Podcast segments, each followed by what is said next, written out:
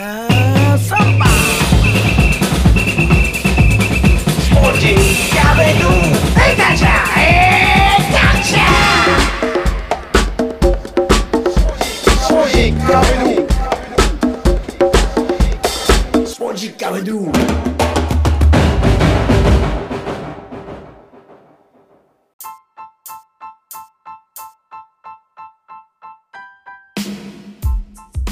スポジッカビドゥ第186回ナビゲーターの沢田達也です。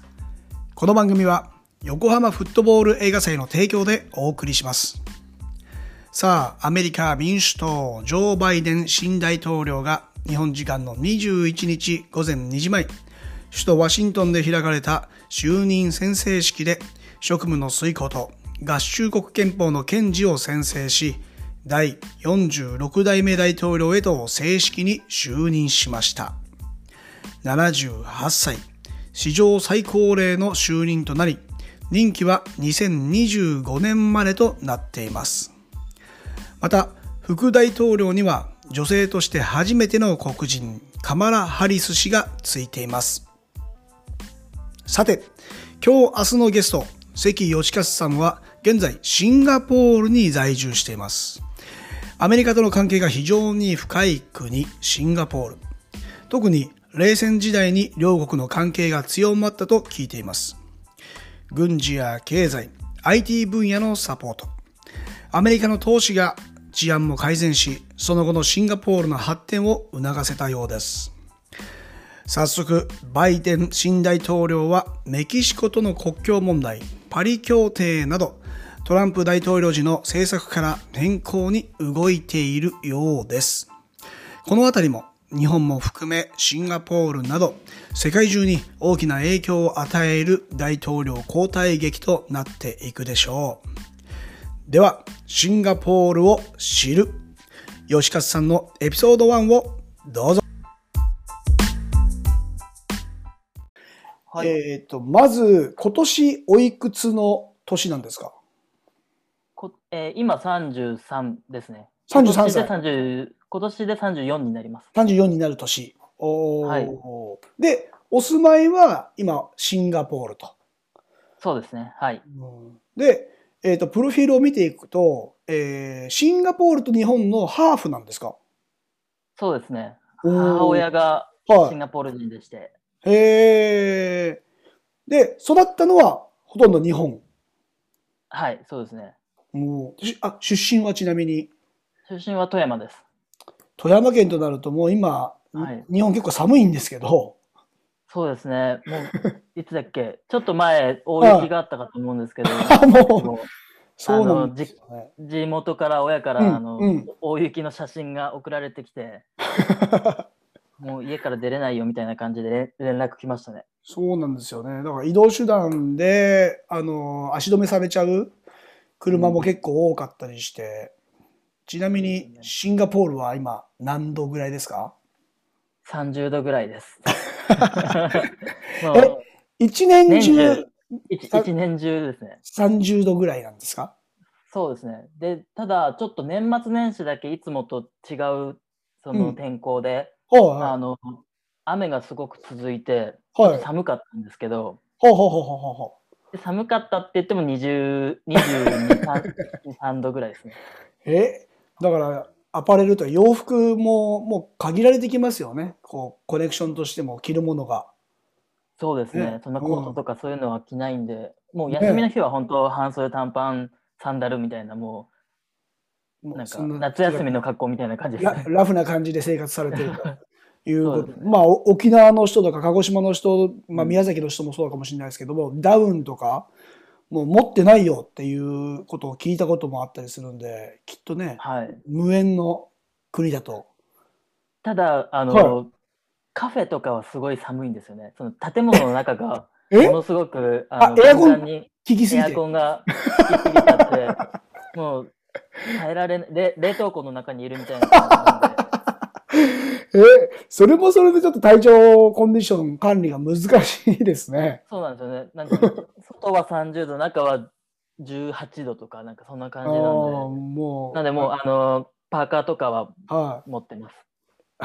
もう、あれですね。学生、息子がなんかこうね、温度設定、エアコン、もう最小の凍える部屋でなんか暮らしてるような、そんなね、もう何やってんだよみたいな、そんな僕も経験がありますけども。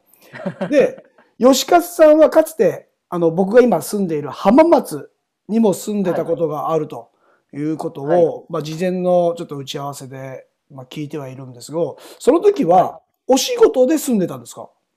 そうですね。仕事で、新卒で入った会社はが浜松にあったんで、い。え？あのそはい。すごい、それもそれでなんか縁ですね。もうそれまで浜松は行ったことなくて全然知らなかったんですけど、まあ、そうですね。富山出身で、大学はどちらに行か大れたんですか？学は関東に出ました。関東に出て、で、そこではい浜松のね、会社に出会って、はい。えその当時浜松にいた時と僕が飲食店をカフェをやってた時期が重なってまして、まあうんそこもね、はいちょっと話したら、お店に来ていただいたことがあると。はい。すごいですね。これも、驚きましたね。いや僕もちょっと見てて、うん。ああ、このお店行ったことあるって思って。まあ、マラドーナとゲバラの壁画が有名で、そうですね。まあ分かりやすいですけど、ちょっと場所はね、あの中心街から一本道をね、渡らないといけなくて、まあはい知る人と知るっていう感じなんですけども、あの、スポーツ観戦に来てくれたとはい。いうはい。話で、いや、でも覚えてないですもんね。僕、なんかなんとなくこの人いたなみたいなこと分かります？わからないですね。ですね。ね。はい。ね、僕も、あ、僕髪の毛長かったですからね、昔。肩ぐらいまであったんですよ。あ、そうなんですね。そうなんですよ。で、もじゃもじゃしてたんですよ。ずっと髪の毛がこう、わーって。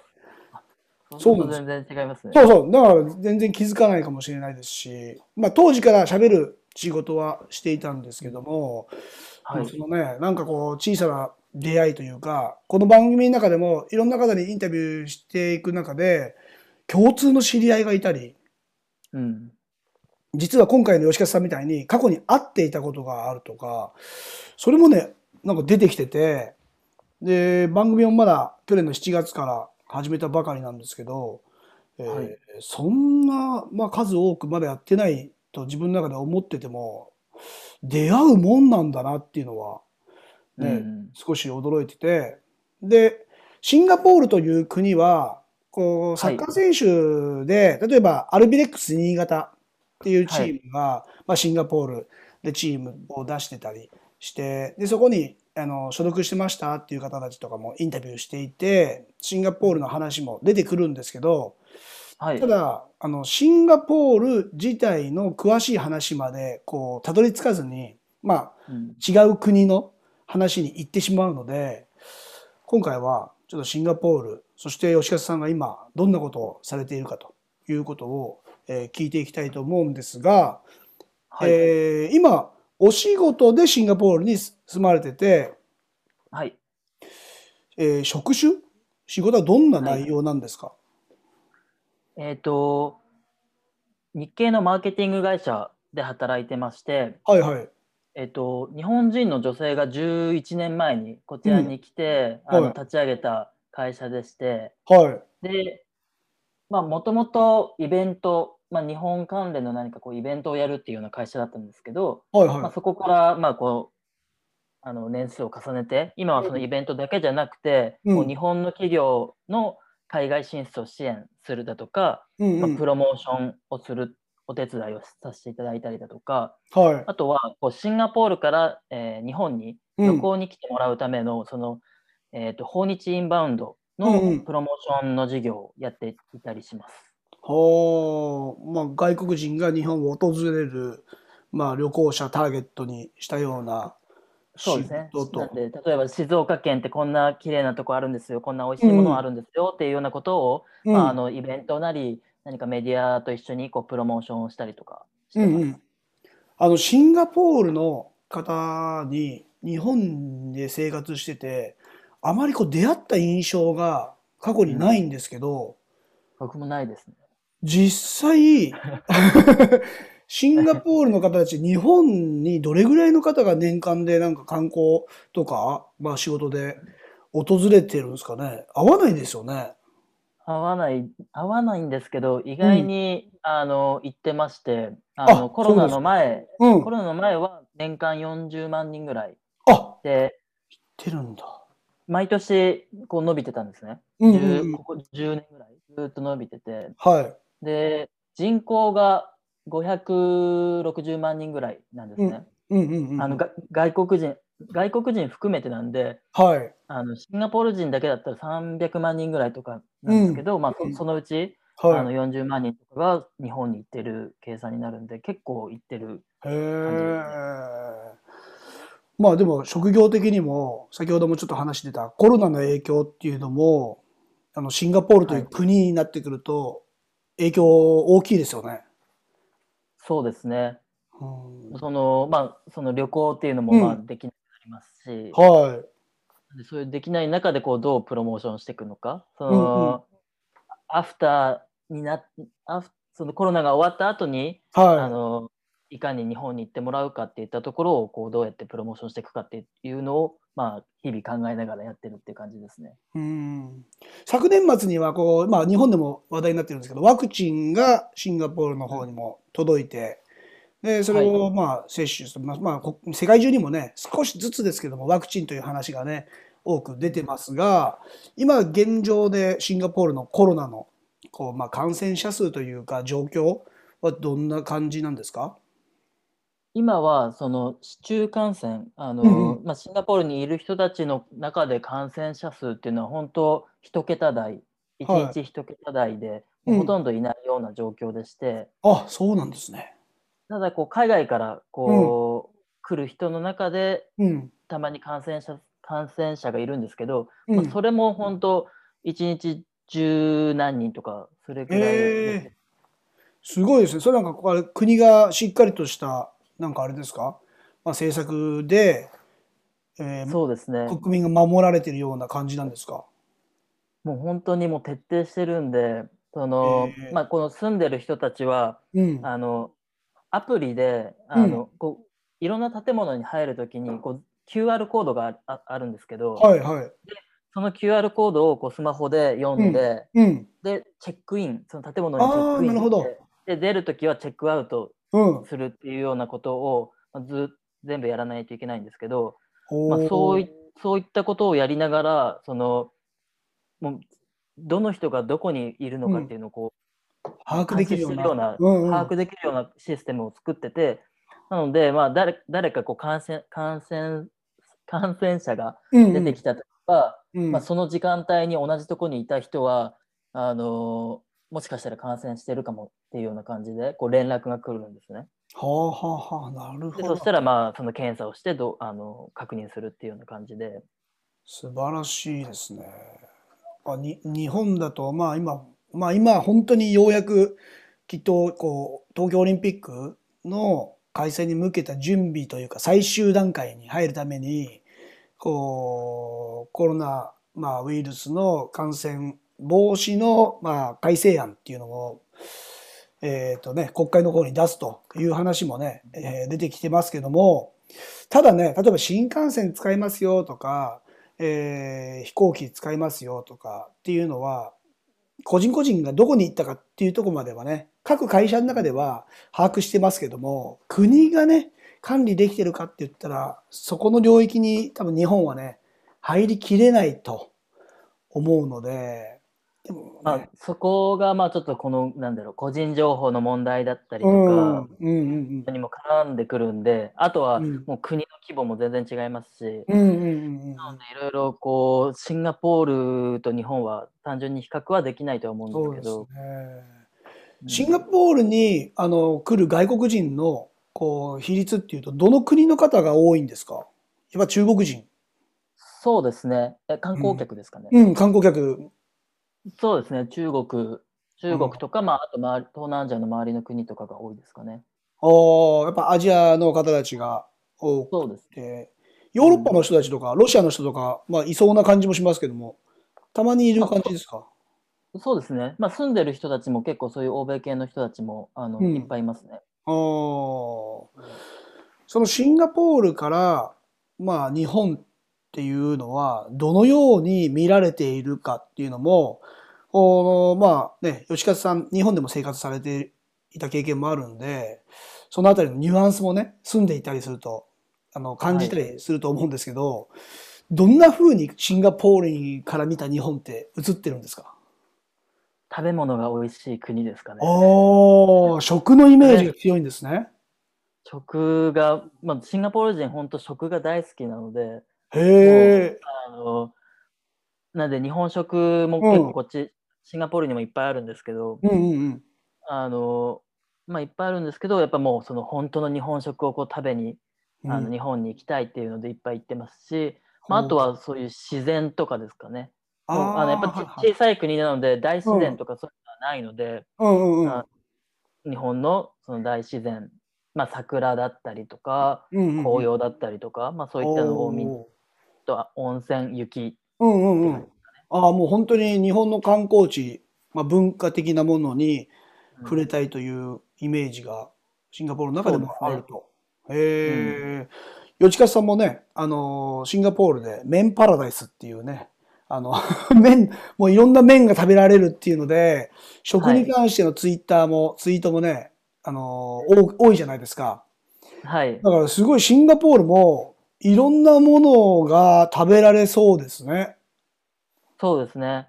あの、まあ、シンガポール料理っていうとは中中華系マレー系インド系、であとはまあヨーロッパ系和食とかもうはい。本当世界中の料理が食べられるんでい。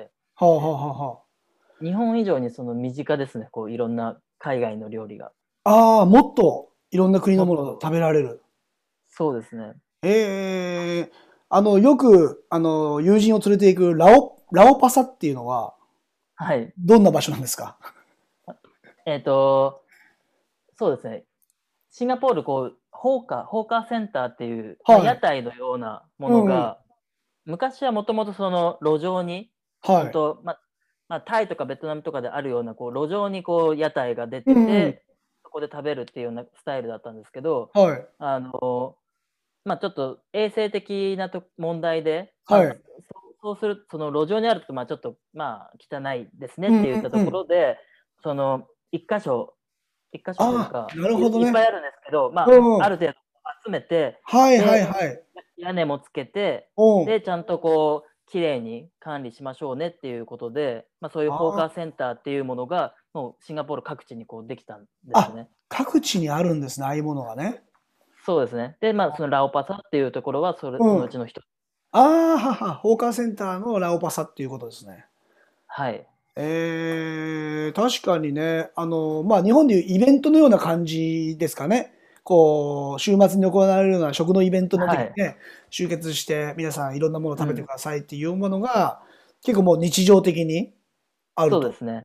へえ、で、シンガポールは基本的に外食文化なんで、うん、もう、うんあ、あそうなんですか。へ炊は、最近はちょっと変わってきたんですけど、えあの基本的に外食するんですね。もう朝から外出て、あのへえ、そのホーカーとかでご飯を食べるっていうスタイルなので、さすがですね。もう調べれば調べるほど、こう、世界でも指折りの競争力のある経済というのがシンガポールっていうので、いろんなものでも世界トップという、まあね、呼び名も多いみたいですね。例えば、テクノロジーの対応国としても国際ランキングでも上位にいたりするということも出てくるんですけど、このあたりも感じたりします？テクノロジー対応国っていう。まあ、その新しいそのテクノロジーとかをすぐこう導入する、ああの早いんだ。国だなって思いますね。そへの日本だったら、うん。そのいろんなこうそれが問題ないかとか、うんうんいろんなあのなんだろうあ確認研究段階がね。段階を経た上でようやく導入って感じなんですけど、はい。シンガポールの場合は、うん。まだちょっとどうなるかわかんないけどとりあえず一回導入してみようよっていう感じで導入してみてでまあそれがダメだったらダメであのうん。すぐやめるとかっていうような感じ、うんなのではい。まあスタンスがまあちょっと違うので、まあ例えば先ほ、どのそのうん、えー、と建物に入る時のうん、チェックイン、チェックアウト、はいはいはい。アアプリとか、はい。そういうシステム、QR ね。っていうのもはいはい。はい、結構、うん。あの早く早い段階でそういうのがあの導入されましたし、うん。へえ。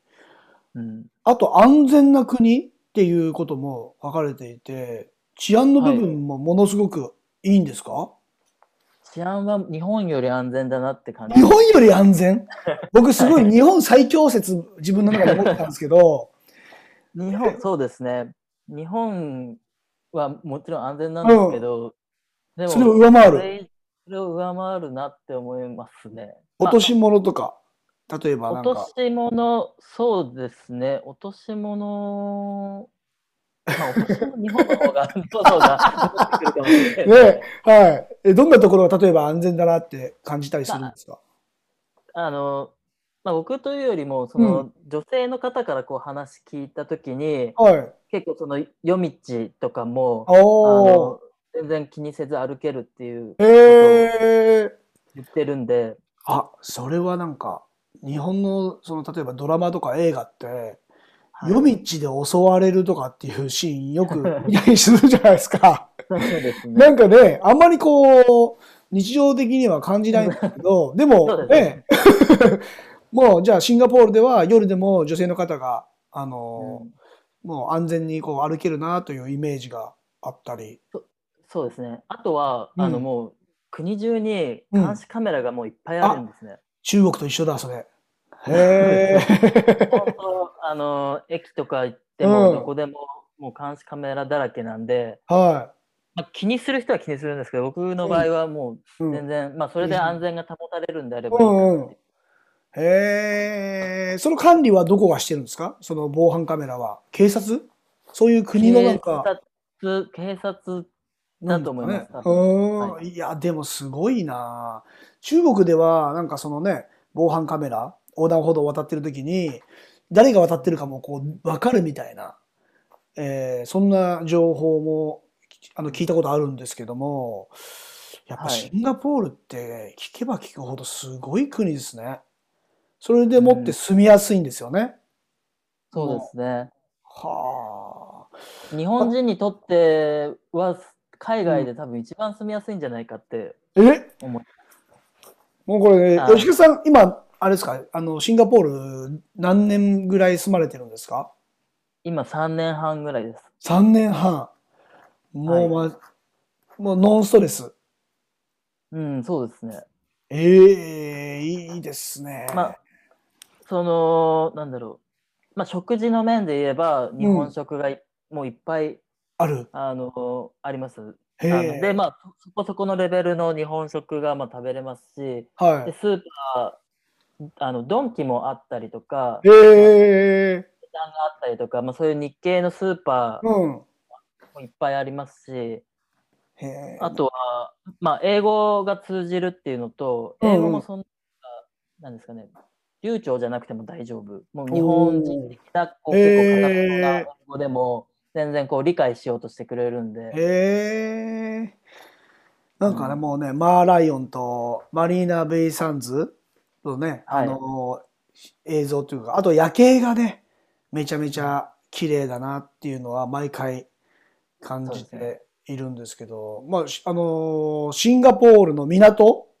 シンガポール港もね、はいすごい綺麗ですね、あそこ。はいで、なんかあれ、すごいんですよね。僕も調べたら、あの港って、もう世界的ななんか代表するような場所だと。そうですね。もうやっぱもう物流、シンガポールの一つの、あの、大きいものとしてはもうはい物流ですね。はあ